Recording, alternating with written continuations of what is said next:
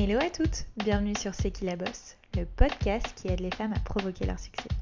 Je suis Mélodie Madar et j'ai la chance de recevoir chaque semaine des femmes passionnantes et inspirantes qui viennent nous livrer leur parcours hors du commun. Qu'elles fassent bouger les choses, soit à la tête de leur propre entreprise ou soient reconnues pour leur talent aiguisé, elles ont toutes réussi grâce à leur conviction, leur ambition, leur force et audace à aller au bout de leurs rêves et nous livrent aujourd'hui leurs précieux conseils. Mais n'oubliez surtout pas, c'est qui la bosse, c'est vous, et ça commence maintenant. Dans cet épisode, j'ai eu la chance de recevoir Margot Pavant, la cofondatrice de la marque de joaillerie éthique Hors du Monde. Hors du Monde propose à ses clients des bijoux fabriqués uniquement à partir d'or recyclés et des diamants issus de mines sélectionnées avec soin. Après une carrière dans le monde de l'image en tant qu'infographiste, Margot décide de changer de voie et de se lancer dans un projet entrepreneurial qui a du sens et en adéquation avec ses valeurs. Les bijoux sont symboles d'amour, d'engagement et nous rappellent bien souvent de merveilleux souvenirs. Pourtant, la joaillerie, elle, brille par son opacité et cache bien souvent des pratiques peu scrupuleuses. Pour avoir un maximum de force, c'est alors en famille, accompagnée de ses parents et de son frère, que Margot décide de bousculer cette industrie. Il sillonne alors le monde pour trouver des mines qui répondent à des critères très stricts de droit du travail et de protection de l'environnement pour ainsi proposer une alternative éthique à leurs clients. Et c'est un pari gagné en plus d'avoir atteint plus de 200 kg d'or recyclé. Hors du Monde est une entreprise florissante qui génère 2,5 millions de chiffres d'affaires et compte une équipe de 20 personnes. Je vous laisse alors découvrir l'histoire de Margot Pavant, cette entrepreneuse aux idées hors du monde. Belle écoute à vous. Hello Margot, merci beaucoup d'avoir accepté mon invitation. Salut. Écoute, je suis très contente de te recevoir sur ce podcast parce que j'ai découvert assez récemment Hors du Monde, euh, qui est une euh, maison de joaillerie éthique. Et euh, en plus des modèles que vous proposez, évidemment, que j'ai adoré, j'ai été aussi très impressionnée bah, par les valeurs et les engagements que la marque porte finalement. Donc j'ai hâte aussi d'en apprendre plus sur toi et sur l'histoire de Hors du Monde. Alors écoute, on commence toujours ce podcast en remontant euh, rapidement euh, euh, aux prémices de la vie de mes invités. Je trouve que c'est aussi révélateur de ce qu'on est aujourd'hui. donc petit retour vers le passé ensemble. Est-ce que tu peux nous dire, nous raconter ce que tu voulais faire quand tu étais enfant Quels étaient tes rêves, tes ambitions, tes passions? Est-ce que tu as toujours voulu être entrepreneuse finalement ou est-ce que c'est venu avec le temps? Alors je pense que j'ai une éducation un peu particulière et je pense que j'ai été assez chanceuse en fait dans mon enfance. J'ai euh, pas du tout euh, fréquenté les crèches ou les nounous quoi. J'ai été beaucoup euh, gardée et et brinque par mes par mes parents du coup dans leurs différents voyages ça fait bah, ils ont toujours été joailliers ils ont beaucoup voyagé à travers le monde dans les différents pays qui participent au, monde de la joaillerie et du coup ils m'ont toujours emmené avec eux en fait donc ça a été très tôt la découverte de de culture, de façon de fonctionner, de langue. Et, euh, c'est vrai que ça m'a, vraiment ouvert euh, la tête. Euh, et puis ça m'a montré qu'on pouvait faire les choses de façon très différente, qu'il n'y avait pas une bonne manière de faire finalement. Et puis, très tôt, moi j'ai été inscrite à la danse classique parce que j'étais un peu, un peu papillon comme ça, donc on, a voulu me cadrer avec, avec la danse classique et ça a bien marché. Ça m'a forgé une personnalité assez rigoureuse peut-être un peu individualiste aussi du coup, mais euh, en tout cas ça m'a appris ouais, la, volonté, le dépassement de soi, la rigueur, le perfectionnisme aussi, et puis surtout ça m'a éveillée aux arts. Euh, donc moi dans mon, dans mon enfance, quand j'étais, voilà, je rêvais d'être euh, d'être une danseuse étoile, une grande danseuse étoile, parce que j'avais quasiment que l'opéra de Paris en tête. Donc mon rêve c'était ouais, de danser et de monter surtout à Paris, parce que j'ai grandi j'ai grandi à La Rochelle dans une petite ville qui est très sympa, mais qui est assez limitée culturellement parlant. Même s'il y a quand même des trucs, hein, mais. Euh, donc euh, voilà, j'étais une petite fille qui voulait devenir danseuse étoile à Paris. Euh, on est monté à Paris quand j'avais 15 ans, donc c'était un, rêve qui s'est accompli, mais c'était aussi un désenchantement parce que je me suis aperçue que bah, voilà, j'avais déjà 15 ans, ce qui est déjà finalement un, bout de, la vie de la danseuse qui, est passé. J'étais déjà un peu en retard pour atteindre euh, finalement le, but que je m'étais fixé. Je n'avais pas vraiment le niveau pour, pour être une, grande danseuse. Il y a des filles qui sont tellement incroyables très tôt. Et du coup, voilà, c'était aussi un désenchantement et je me suis retrouvée un peu perdue parce que moi qui m'étais jamais posé la question, à 17 ans, j'ai arrêté la danse du jour au lendemain. J'ai commencé à me demander mais qu'est-ce que je vais faire? Euh, Donc je me suis un peu cherchée. Euh, j'ai été vers le théâtre parce que ça me semblait une évidence, mais en même temps, euh, et en même temps, ça me, ça me plaisait moyennement parce que du coup, j'étais dans l'attente qu'il se passe quelque chose. Je n'étais pas maître de, de moi-même de mon destin et c'était assez désagréable par rapport à la danse où voilà, on travaille, on a des résultats et on avance comme ça. Là, le travail, ça faisait pas tout. Fallait aussi que finalement, il y ait quelqu'un qui ait envie de me faire tourner. Euh, c'était compliqué à accepter. Donc, du coup, j'ai continué à chercher. Je me suis retrouvée complètement par hasard dans le monde de, de l'image. Ça m'a plu. Je, je, suis en fait trouvé des facilités euh, là-dedans. Du coup, j'ai fait une école euh, d'infographie et de, et de montage vidéo. Et euh, c'est comme ça que, voilà, que, que j'ai commencé ma, vie professionnelle euh, dans le monde de l'image. À quel moment euh, tu t'es dit, bon, bah allez, euh, c'est parti, euh, je me lance dans mon aventure entrepreneuriale avec Hors du Monde? Donc, alors que tu étais finalement dans un secteur très éloigné, même si tes parents étaient évidemment joailliers, comment comment tu as switché finalement et que tu es retourné à tes origines?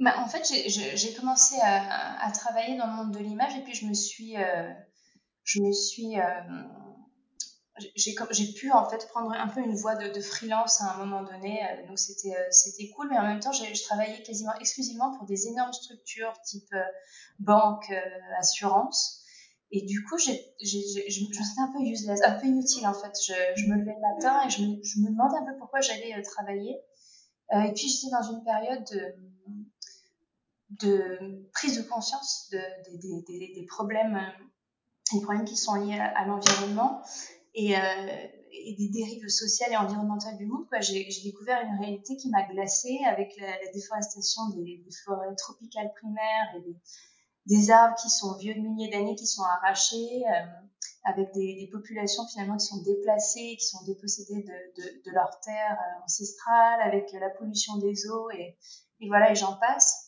Et, euh, et, du coup, j'ai senti qu'il fallait que, que j'agisse en fait euh, à mon échelle euh, et, finalement le, le, spectre professionnel était, était une bonne façon d'agir quoi. Et un peu par hasard un soir comme ça, on a fait un dîner de famille avec donc mes parents qui sont joailliers depuis depuis toujours et on, a eu un débat complètement diablé voilà sur les questions sociales, sur les questions environnementales et ça a glissé petit à petit vers, vers le domaine de la joaillerie et, euh, et finalement des, de l'impact de l'extraction aurifère qui est, qui est, très nocif, des conditions de travail des mineurs et puis surtout du contraste qui existe euh, en fait entre bah, les publicités qu'on peut voir et la réalité du terrain parce que faut savoir que derrière l'univers très feutré de la joaillerie, bah, on trouve du travail d'enfant, euh, le, le non-respect, même parfois euh, l'absence totale de normes environnementales, et puis la délocalisation euh, d'un savoir-faire qui, euh, qui pour moi est très précieux parce que j'ai grandi dans ces ateliers et que, j'ai envie de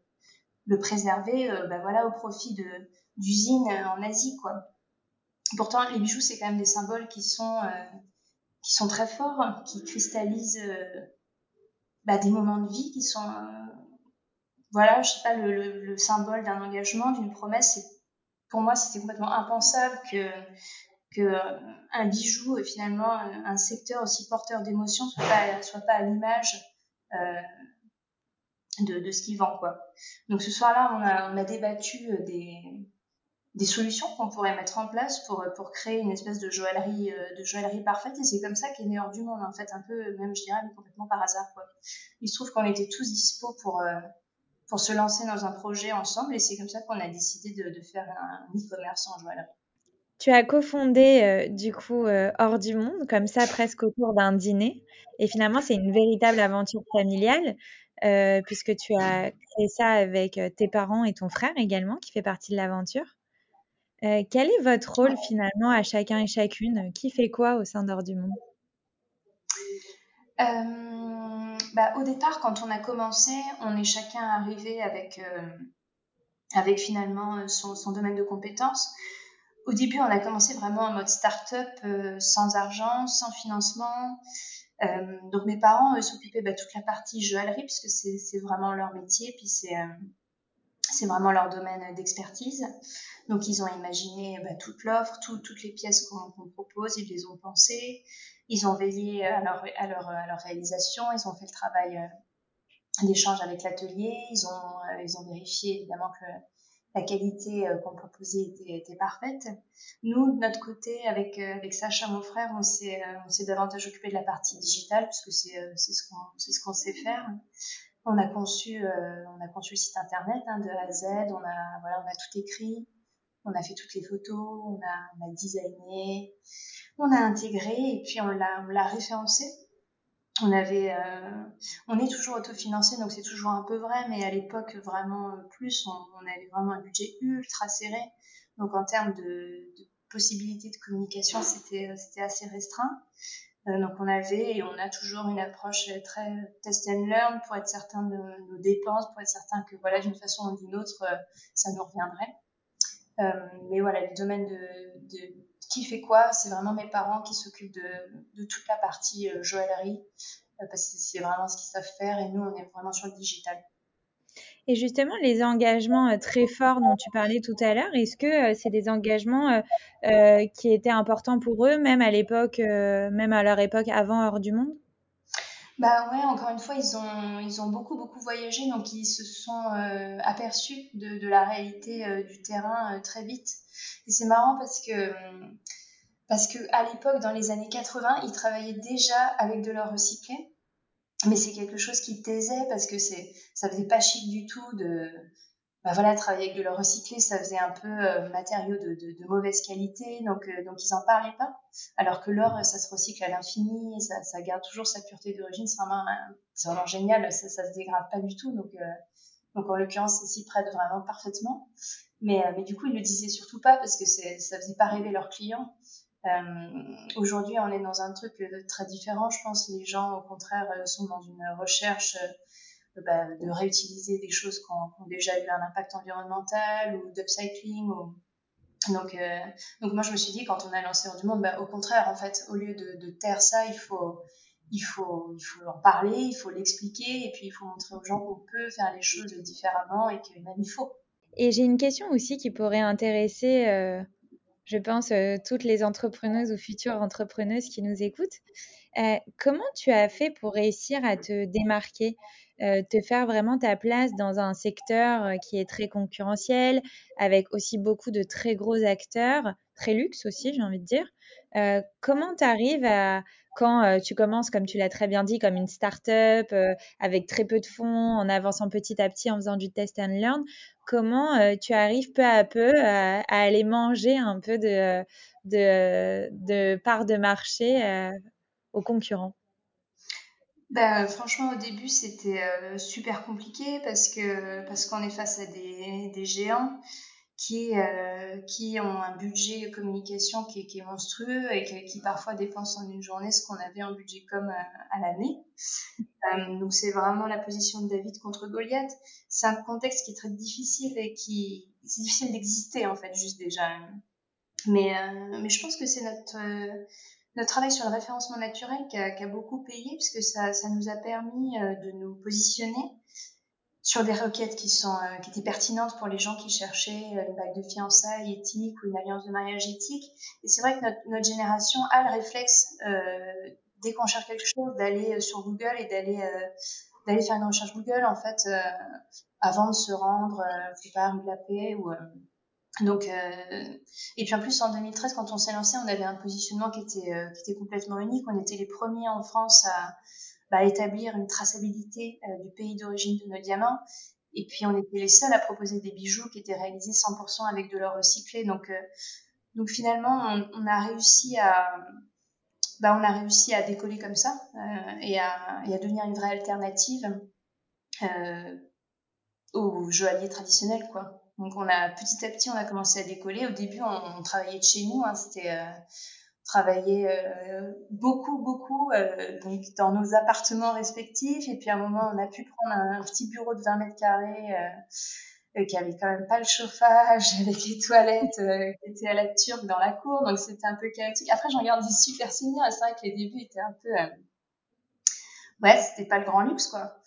Et puis, et puis du coup, c'est comme ça qu'on a, qu'on a commencé à pouvoir grossir, parce que de 4, on est passé à 6. Voilà, on a pu mettre euh, deux, deux, deux, fauteuils de plus et deux ordi de plus. Et puis, on a, et puis voilà, on a grossi comme ça petit à petit. Euh, euh, mais ouais, je pense que c'est, c'est, c'est le référencement naturel qui nous a quand même bien, bien aidé à émerger.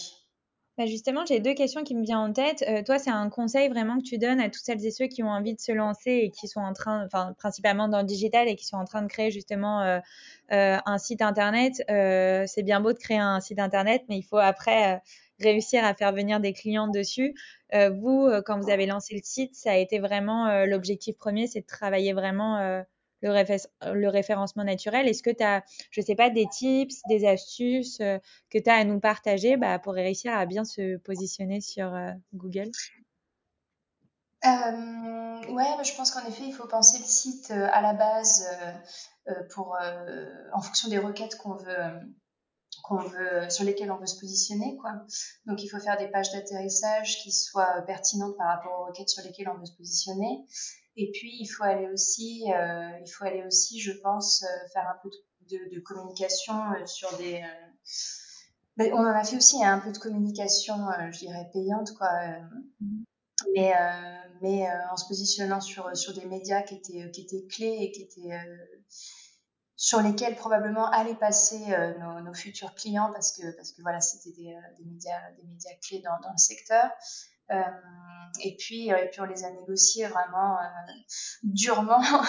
Mais quand on n'avait pas de sous, de toute façon, on n'avait pas le choix. Donc c'était ça ou rien. Donc c'était des grosses négos sur lesquelles on n'a rien lâché. Et puis, et puis voilà, petit à petit, on a eu, on a eu, on a eu quelques médias et, et oui, oui, on, avait des pages d'atterrissage qui étaient parfaites pour, pour, pour se positionner sur, sur, sur les, bijoux qui étaient, chez nous euh, les plus importantes, bague de fiançailles, euh, alliances, etc.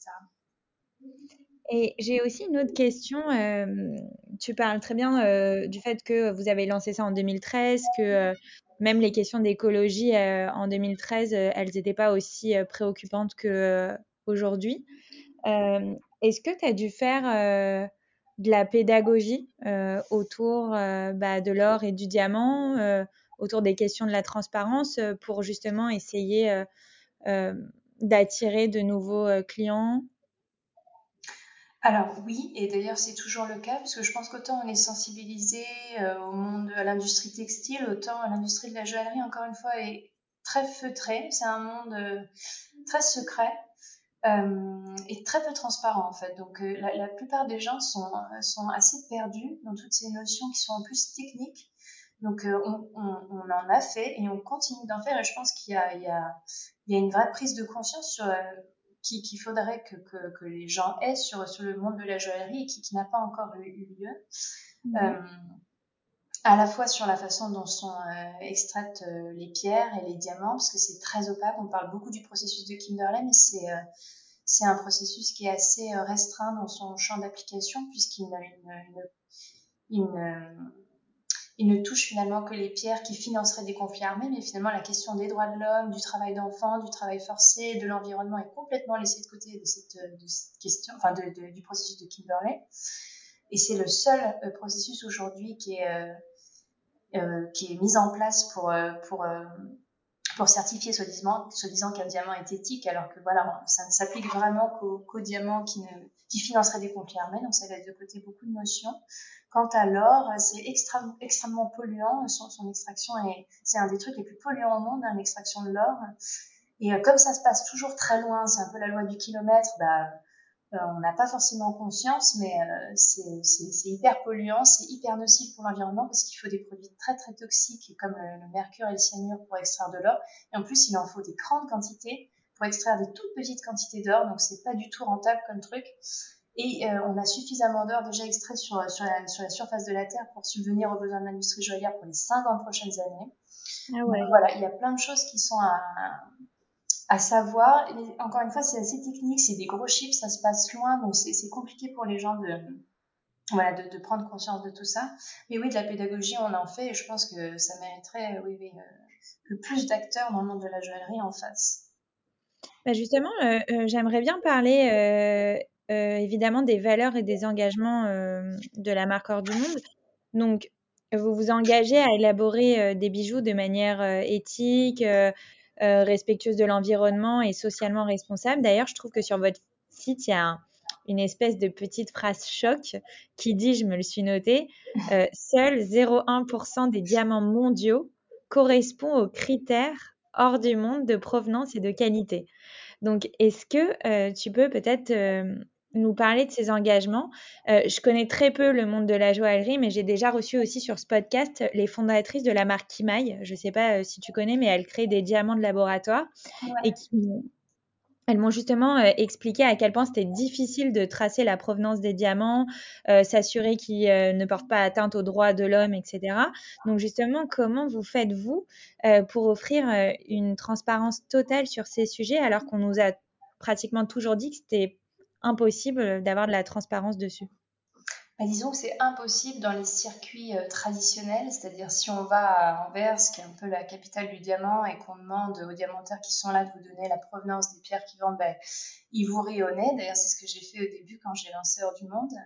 Et du coup, j'ai pris le problème un peu à l'envers, c'est-à-dire j'ai regardé quels étaient les pays qui étaient producteurs de diamants, euh, qui finalement euh, euh, réutiliser les richesses qui étaient produites par ce secteur pour euh, injecter euh, finalement de l'argent dans des infrastructures, dans des routes, dans des écoles et finalement faire profiter la population du pays de, l'argent qui était généré par le secteur. Et c'est comme ça que, j'ai trouvé par exemple le Botswana, qui est, un petit pays qui est juste au-dessus de l'Afrique du Sud, qui est un petit peu la Suisse de l'Afrique, qui a finalement euh, retrouvé son indépendance dans les, dans les années 70 et qui a pu du coup, et comme le, diamant a été découvert après, euh, après l'indépendance du pays, bah, il, a pu, euh, il a pu devenir maître de son sous-sol et utiliser encore une fois voilà, les gains qui étaient générés par, par l'industrie du diamant pour la population. Euh, c'est le pays qui est, qui est noté le, moins corrompu du continent africain. Et qui s'est vraiment développé euh, sur l'industrie. Et euh, son PIB, je crois que c'est encore 30% euh, du PIB qui est, lié à l'industrie du diamant, mais mais voilà, c'est qui a fait un peu sa fortune sur sur le diamant et d'une façon dans un modèle chouette quoi. Euh, il y a ça, il y a le Canada, qui est aussi un pays avec lequel on travaille, qui a des normes environnementales qui sont les plus strictes au monde euh, sur, sur les questions d'extraction. Et puis on travaille aussi avec la Russie sur certaines mines, et puis on travaille aussi avec l'Afrique du Sud. Mais en fait, tout simplement, on s'est aussi rendu sur place pour aller s'assurer euh, que ben, les, partenaires miniers avec lesquels on allait travailler, respectaient bien bah, les normes qu'on a mis en place, et puis surtout, ils, on partageait des valeurs quoi, qui étaient communes donc, euh, donc on a choisi les pays et puis ensuite on a choisi les partenaires avec lesquels on voulait travailler. L'or recyclé, ben, on a quasiment tout de suite, euh, au, à notre, au lancement lors du monde, on travaillait quasiment déjà exclusivement avec de l'or recyclé. Aujourd'hui, on a recyclé plus de 200 kg d'or. Et, euh, et, pour finir sur, sur euh, finalement la joaillerie éthique qu'on est, on fabrique tous nos bijoux à Paris dans notre atelier localement. Donc on essaye vraiment de créer des pièces à partir de matériaux qui ont déjà eu un impact environnemental, de tracer nos pierres pour être euh, pour pouvoir déjà certifier le pays d'origine et pour pouvoir certains qui n'apportent pas, pas, atteinte pardon aux droits euh, des hommes et aussi à la nature. Et enfin on travaille localement euh, voilà pour faire des bijoux qui, qui, qui vont durer toute la vie et plus. Donc en réalité, c'est possible, si jamais on va un peu sur place, euh, de, euh, de pouvoir avoir finalement une vraie traçabilité euh, des diamants et de l'or. bien sûr, bah, de l'or, c'est très possible. Et des diamants, en fait, c'est pour les, dans les deux cas, de toute façon, à partir du moment où on se rend sur place, c'est possible. Après, évidemment, ça demande plus de travail. ça crée des contraintes, puisque c'est forcément plus compliqué. Mais, euh, mais oui, c'est possible et je pense que, je pense que c'est l'avenir même. Justement, euh, euh, comment tu vois un peu le futur de, de ton secteur Est-ce que tu penses que justement les grandes maisons vont, vont avoir un peu cette obligation aussi de d'aller vers une joaillerie plus éthique? Bah, On le voit hein, de plus en plus. Euh, les joailleries vont euh, et les grandes maisons de luxe vont vers, euh, vers, vers une production plus, plus éthique. Je pense que ceux qui ne le feront pas seront, seront dépassés à l'avenir. on voit aujourd'hui qu'on est les seuls à donner le pays d'origine de nos diamants, sauf Tiffany qui le fait aussi pour les pierres de plus de 2 carats. Pour l'instant, on est, on est les deux seuls acteurs à le faire, mais voilà, ça se démocratise et je pense que c'est une vraie demande de la part des consommateurs et que les maisons de luxe de toute façon suivent euh, les demandes de, leurs clients. Et euh, comment tu as fait pour justement un peu vérifier toute la traçabilité si aujourd'hui, pour toutes celles et ceux qui nous écoutent, peu importe le secteur aussi, ont envie d'adopter une démarche plus éthique et plus responsable, quels conseils tu donnerais pour entamer un peu cette transition? Euh, ben, voilà, je donnerais le, conseil de, de, poser des questions, euh, de demander en effet euh, d'où viennent, d'où viennent les pierres qu'on qu'on nous propose. Après, c'est encore une fois, c'est une réponse qu'on a qu'on a jamais quand on se rend dans les dans les joailleries. Les gens nous, nous expliquent qu'on ne peut pas avoir cette information. Euh, donc voilà, ne reste que Tiffany hors du monde en France pour, pour, avoir cette information. Après, il y a la question de bah, de l'or qui est utilisé. Est-ce que c'est de l'or nouvellement extrait? Est-ce que c'est de l'or Fairmind Est-ce que c'est de l'or recyclé? Euh, Ces trois informations euh, donnent aussi euh, des éléments de, réponse pour, pour une consommation peut-être plus raisonnée. Et puis, et puis oui, le lieu de fabrication, parce que c'est vrai que quand on, quand on achète un bijou qui est, qui est fabriqué en Asie, bah forcément, forcément ça coûte moins cher et en même temps, et en même temps, du coup, le, le, le, prix est un peu faussé puisque si on comptait euh, finalement l'impact carbone de, de, ces bijoux, euh, ça serait pas du tout le même tarif. Donc ouais, je pense que les trois les trois questions à poser, c'est la provenance des pierres, le type d'or utilisé en termes de voilà d'où vient-il, comment a-t-il été extrait, est-il recyclé, et puis et puis la question de, du lieu de fabrication. J'espère qu'on deviendra des consommateurs plus responsables. Euh, je, euh, je, parlais euh, bah, tout à l'heure de, de Kimaï parce que voilà, c'est un peu la référence que j'ai eue puisque j'ai eu la chance de les recevoir sur ce podcast. Donc j'aurais bien aimé aussi avoir ton avis. Euh, qu'est-ce que tu penses justement des diamants de laboratoire? Je pense que que les deux le diamant de laboratoire et le diamant naturel euh, ont tous deux des avantages et des inconvénients. Euh, le diamant de laboratoire, en fait, son, vrai inconvénient, c'est que euh, ça demande beaucoup d'énergie pour le produire. Donc le, diamant naturel, il est produit au cœur de la Terre euh, et la Terre utilise l'énergie de son, son, noyau que, voilà, qui est de façon constante en fait pour, pour transformer du carbone en diamant. Donc c'est un processus qui s'arrêtera quand la Terre va s'éteindre. Pour faire pousser un diamant en laboratoire, parce que ça pousse en fait, euh, ça nécessite de produire la même, de générer la même énergie que, que l'énergie qui est générée par la Terre pour euh, pour transformer euh, du carbone en diamant. Donc c'est une énergie qui est colossale. La question c'est voilà d'où elle provient cette énergie. Euh, nous on propose les deux chez Heure du Monde et en fait on laisse un peu le choix euh, aux gens de se demander ce qu'ils qu préfèrent. C'est une question qui n'est pas tranchée. Les deux, pierres ont des avantages et des inconvénients. J'aime bien aussi poser ça à toutes les entrepreneuses que je reçois sur le podcast. L'aventure entrepreneuriale est souvent ponctuée de hauts et de bas. Euh, de quoi je parle. Euh, Est-ce que, je sais pas, quel est ton meilleur souvenir euh, de ces presque huit ans euh, avec Hors du Monde? Mon meilleur souvenir, bah, j'étais hyper contente quand on a fêté nos 200 kilos d'or recyclés parce que c'est c'est un truc de fou. Mais euh, j'en ai plein. Euh, J'étais hyper contente quand on a déménagé et qu'on a enfin ouvert une, super belle boutique dans le deuxième euh, et qu'on a pu regrouper euh, notre petit bureau et la boutique puisque d'un coup on se retrouvait dans un, dans un lieu euh, qui était à notre image vraiment, qu'on pouvait grandir, on pouvait monter une équipe, on avait suffisamment de place.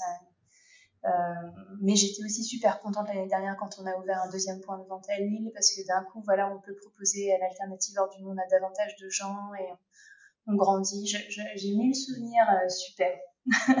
et inversement, est-ce que tu as un, ton pire souvenir ou ton euh, voilà un gros challenge auquel tu as dû faire face et que tu as évidemment surmonté? Mon pire souvenir, je pense, c'est quand je me suis rendue à Anvers, en l'occurrence au début, et que je suis arrivée toute jeune, 27 ans, femme, autofinancée, euh, pleine de pleine de rêves et que et qu'on s'est bien moqué de moi quand j'ai demandé la provenance finalement des pierres qu'on me proposait et qu'on m'a un peu envoyé balader en me disant que j'étais complètement à la masse et que cette information je l'obtiendrais jamais et qu'en plus elle avait aucun intérêt que j'étais un peu à côté de mes pompes et du coup je me suis dit mais voilà ça se trouve je suis ouais je suis un peu à côté de mes pompes et je m'attaque à un truc de fou. Et puis en fait finalement non j'ai décidé de pas de pas laisser tomber et de d'insister là-dessus et d'aller là où je pensais qu'il fallait que j'aille. Parce que c'est pas, pas toujours facile de, de suivre la route qu'on imagine être la bonne, bah, parce que voilà, sur le coup, on doute quand même, on se dit, bah, ça se trouve, je, je me trompe, quoi. Enfin, voilà, une fois que c'est fait, que ça fonctionne et qu'on voit qu'il y a des gens qui sont avec vous, qui vous suivent et qui partagent vos valeurs, on se dit, bon, bah, j'avais raison et ouf, mais, euh, sur le coup, on, a des petits doutes. Euh, voilà, c'était pas un bon moment, euh, mais je suis contente de ne pas avoir lâché, d'avoir continué à chercher, d'avoir trouvé. Mais justement, euh, qu'est-ce que tu dirais à toutes celles et ceux qui nous écoutent et euh, voilà qui se lancent un peu dans l'aventure entrepreneuriale et en général quand on se lance, on a souvent des remarques un peu euh, tu n'y arriveras pas, c'est compliqué, est-ce que tu es sûr de toi Voilà, toute cette toutes ces petits petites voix, parfois même la nôtre aussi qu'on entend qu'est-ce que tu leur dirais pour aller un peu au bout de leurs envies? Je leur dirais, je crois qu'on n'a qu'une vie, quoi, et que notre travail, ça occupe une, très grosse partie de, de, notre vie. Donc autant que ce soit, autant que ce soit une aventure. Euh, c'est difficile l'entrepreneuriat parce que c'est vrai qu'on se fait des cheveux blancs et, et qu'en plus ça, on coupe jamais, on, on, amène ça à la maison et euh, parfois on se fait quand même des angoisses, mais en même temps ça vaut tout l'or du monde. Euh, pardon, ce jeune mot pourri. Mais voilà, porter, je trouve que porter un projet qui nous ressemble euh, à notre image, quoi, avec des, porter ses propres valeurs, c'est hyper enrichissant, c'est hyper gratifiant. Et, euh, et, en plus, ça permet de d'accepter plus l'imperfection, puisque ben voilà, on, on démarre, on sait pas tout faire, donc forcément il y a des trucs qu'on fait pas bien du premier coup. Ces échecs, ils nous permettent de nous améliorer, de progresser. Donc, euh, et en même temps, c'est naturel d'avoir peur, mais euh, je pense qu'il faut apprendre euh, à accepter et puis, et puis à, dominer ses peurs et, du coup, ça, ouais, ça donne des ailes. On pourrait pas dire mieux. Je pense que tu as absolument tout dit. La particularité de ce podcast aussi, euh, c'est évidemment de recevoir des girl boss, mais pas que. C'est que j'aime bien choisir aussi euh, des femmes, des entrepreneuses ou alors des marques qui ont aussi une bonne maîtrise des réseaux sociaux et du marketing digital. Et c'est le cas aussi euh, de plus en plus avec Hors du Monde. c'est une marque qui commence à être de plus en plus suivie sur les réseaux sociaux. Quelle est votre stratégie en fait sur le marketing social et digital? Qu'est-ce que vous faites sur les réseaux pour pour attirer de nouveaux clients et comment aussi vous vous servez euh, des réseaux bah, euh, euh, pour véhiculer vos engagements, vos valeurs et, votre image de marque? Je pense qu'on essaye de, mettre en valeur des belles pièces parce que, parce que bah, la joaillerie et, les grosses pièces et, les pierres, ça, fait rêver. Après, on n'oublie pas euh, systématiquement de, parler de la façon dont elles sont euh, confectionnées, euh, parce que bah, c'est ce qui fait aussi notre force et, ça permet aux gens de, mieux comprendre aussi la qualité d'un bijou. Et puis on essaye de faire des, des, partenariats réguliers, alors pas forcément avec des grosses grosses influenceuses, mais en tout cas euh, des personnes qu'on qu'on apprécie, qu'on admire et, et qui, qui, partagent encore une fois nos valeurs parce que voilà elles sont dans des démarches de consommation un peu plus responsable ou, ou parce qu'elles privilégient, elles privilégient finalement la qualité à la quantité. Et du coup, ça nous permet d'aller toucher euh, bah, des communautés qui sont souvent euh, pas euh, pas énormes, mais qui sont qui sont très qualifiées pour pour ce qu'on fait. et puis nous, on est on est très focalisé sur l'univers du, mariage. On fait essentiellement des bacs de fiançailles et, des alliances de mariage. Donc donc on essaye aussi de se rapprocher d'autres acteurs du mariage pour bah, pour aller toucher des futurs mariés, encore une fois des acteurs qui partagent nos valeurs dans les différents dans les différents secteur euh, voilà, qui touche au mariage. Et justement, j'ai une question. Est-ce que ta clientèle, elle est principalement euh, masculine ou féminine? Bah, Souvent, on a des femmes. on a des femmes qui repèrent nos bijoux et qui font des, qui, qui laissent des, des petits, euh, des petits euh, indices à leur, futur mari pour, pour qu'ils aillent voir ce qui se passe chez nous. Après, il y a des hommes aussi qui font, mais eux, ils, ils passent plus justement par par euh, une recherche Google quoi et qui vont euh, qui vont aller euh, faire un benchmark complet et global pour trouver la bague de fiançailles parfaite. Donc donc on a les deux. Et pour les alliances de mariage, c'est souvent les femmes aussi qui qui tirent leur leur futur mari par le bras pour pour les emmener ici des alliances. Écoute, mon mari, si tu m'entends, euh, j'aime la bague Gabrielle. Voilà. elle est magnifique. Je l'ai vue, euh, elle, est, euh, elle est vraiment sublime. Bravo. Euh, J'aimerais bien aussi mettre ma petite casquette de businesswoman et parler un peu chiffres. Alors, je ne sais pas ce qui est confidentiel ou non, tu me le diras. Mais est-ce que, voilà, je ne sais pas, tu as des chiffres pour nous parler un peu de l'envergure euh, aujourd'hui euh, d'or du monde? Je ne sais pas, vous êtes combien travaillé dans euh, ton équipe euh, euh, je sais pas, le, votre nombre de clients, le trafic sur votre site, combien vous avez de boutiques, euh, voilà. Enfin bref, fais-nous rêver, tu sur C'est qui la bosse, tu peux te lâcher. euh, écoute, euh, qu'est-ce que je peux dire? Ben, On est une vingtaine aujourd'hui. Euh, on génère 2 500 000 euros de chiffre d'affaires. On a deux boutiques et cette année, on compte en ouvrir une troisième. Voilà, grosso modo. C'est quoi votre part de votre chiffre d'affaires euh, sur les points de vente physiques et le digital? Ah, on, fait, euh, on fait 80% sur les points de vente physiques et 20% sur le digital. C'est super compliqué d'acheter une, bague de fiançailles ou une alliance euh, sur Internet.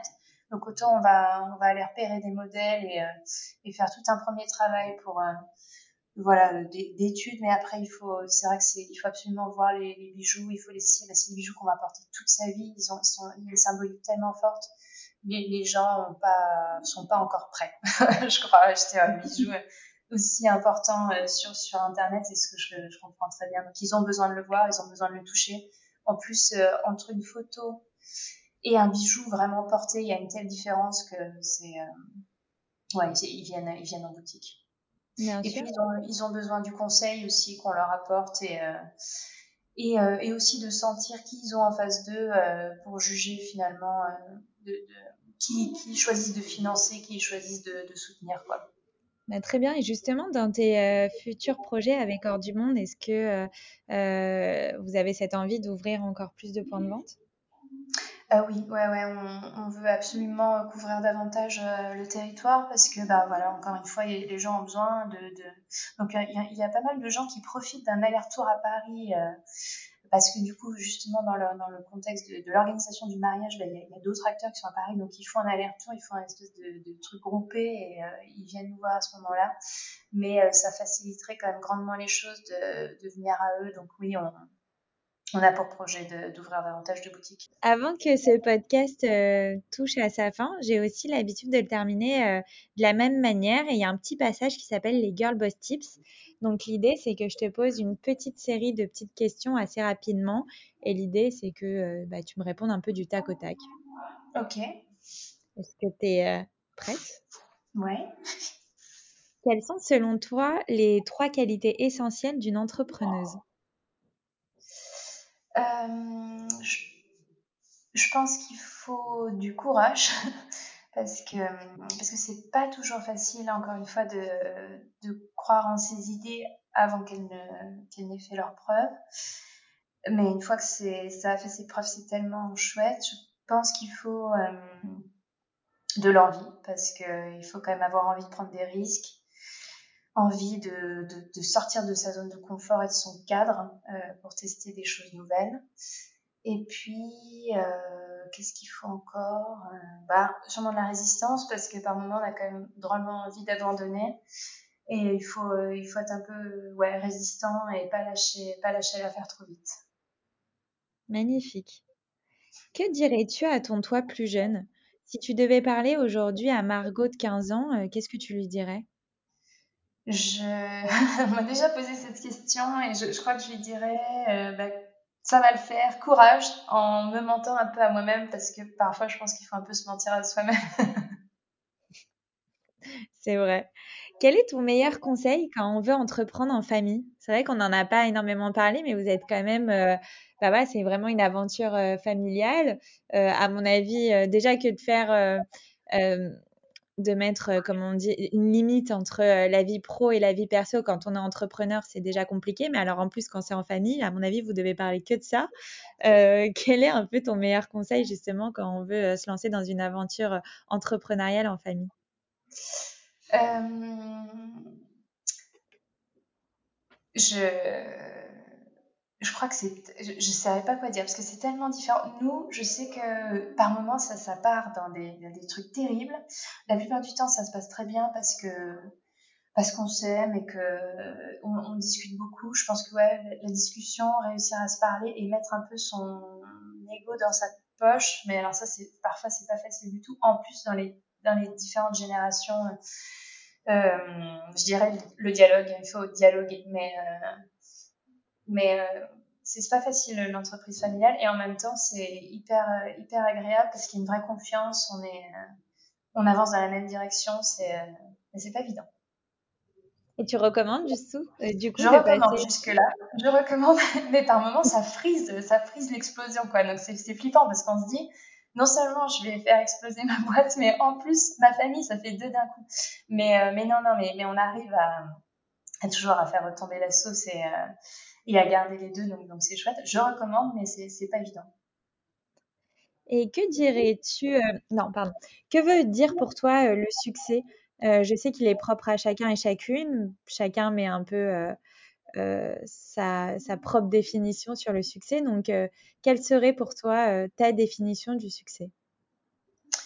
Moi, j'ai ma définition du succès, c'est là le plaisir d'avoir un impact positif sur le monde, de travailler, euh, de, de, créer des objets qui sont qui sont faits pour durer dans un monde qui est euh, très impermanent et où on est dans l'obsolescence totale et là de, de, créer ces objets qui sont faits pour durer sur plusieurs générations en plus qui sont qui incarnent tellement de choses, c'est une vraie joie. Donc euh, je suis vraiment contente de me lever le matin pour aller travailler et, et, produire euh, produire ce, ce type d'objet très contente de soutenir un savoir-faire qui m'est très cher et que je veux surtout pas voir disparaître et qui est en péril en ce moment.